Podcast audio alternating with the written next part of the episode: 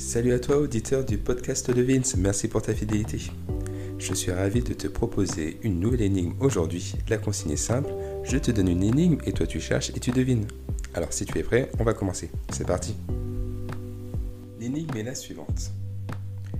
Si je suis muet, aveugle et sourd, combien de sens me reste-t-il?